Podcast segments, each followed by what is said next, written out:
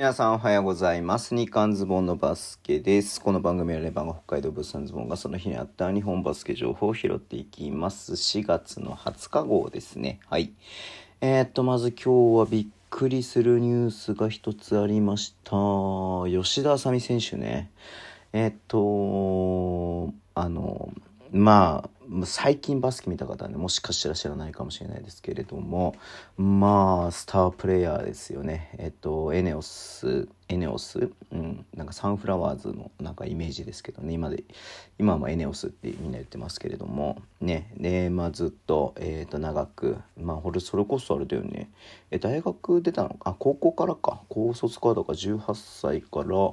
えっと、多分10年以上にわたって、で日本代表クラスのねやっぱりポイントガードとしてえー、っとプレーしたんですけど2019年の3月で引退を発表した後に、えー、そのね翌シーズン、えー、9月に、えー、と復帰しますということでまたエネオスに入ってね、えー、とプレイヤーとして活躍したんですけれども、えー、その1シーズン限りでね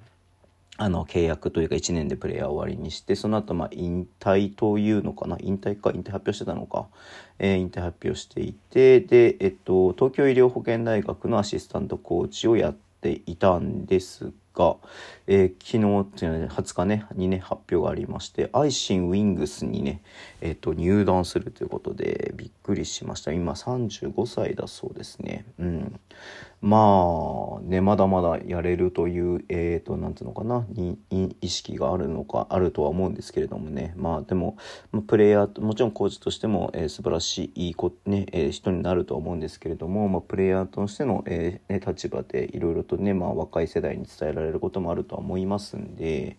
いや楽しみではありますよね。うん。はい。えー、ちょっとどのぐらいね、こう活躍するのか、もちろん、えっ、と、持ってるものはね、素晴らしいものがあるので、ね、まあ、競技からも2年？3年ぐらい？3年ぐらいねもう離れてるってことにはなるなっているのでうん。はい。えー、ちょっとまあその辺もちょっとね注目していきたいなというふうに思っております。もう一つ B リーグの方でね大きい大きいというかまあちょっとこれも、えー、まあびっくりとは言えないけどまあ意外だったなっていうの思うのがありましてえっ、ー、とシーホース三河がねシズ・オルストンとの契約を、えー、双方合意の上で解除ということですね。そしてえっ、ー、とセロディック・シモンズがインジャーリストに入ってましたけどもインジャーリスト抹消ということことでリリースがありました。まあ、そもそもね、えー、シズ・オールストンのあポイントガードの選手なんで、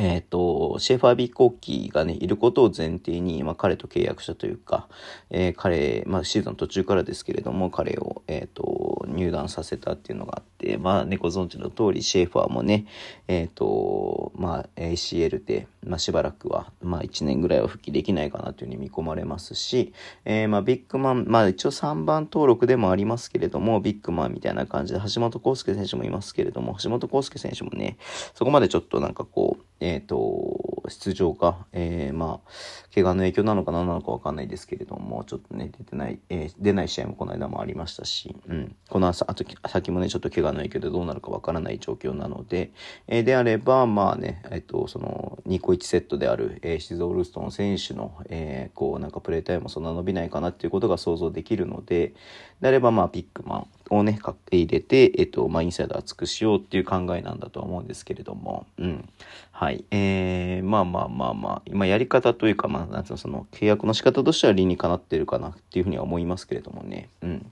はい。えー、まあ、そんな感じですかね。うん。はい。えー、ということで今日この辺で終わりにしたいと思います。Twitter のメールを発信します。フォローお願いします。YouTube もやっちゃってます。ラジオとこのアプリで聞いてる方はとボタンを押してください。では今日もお付き合いいただきありがとうございます。それでは、いってらっしゃい。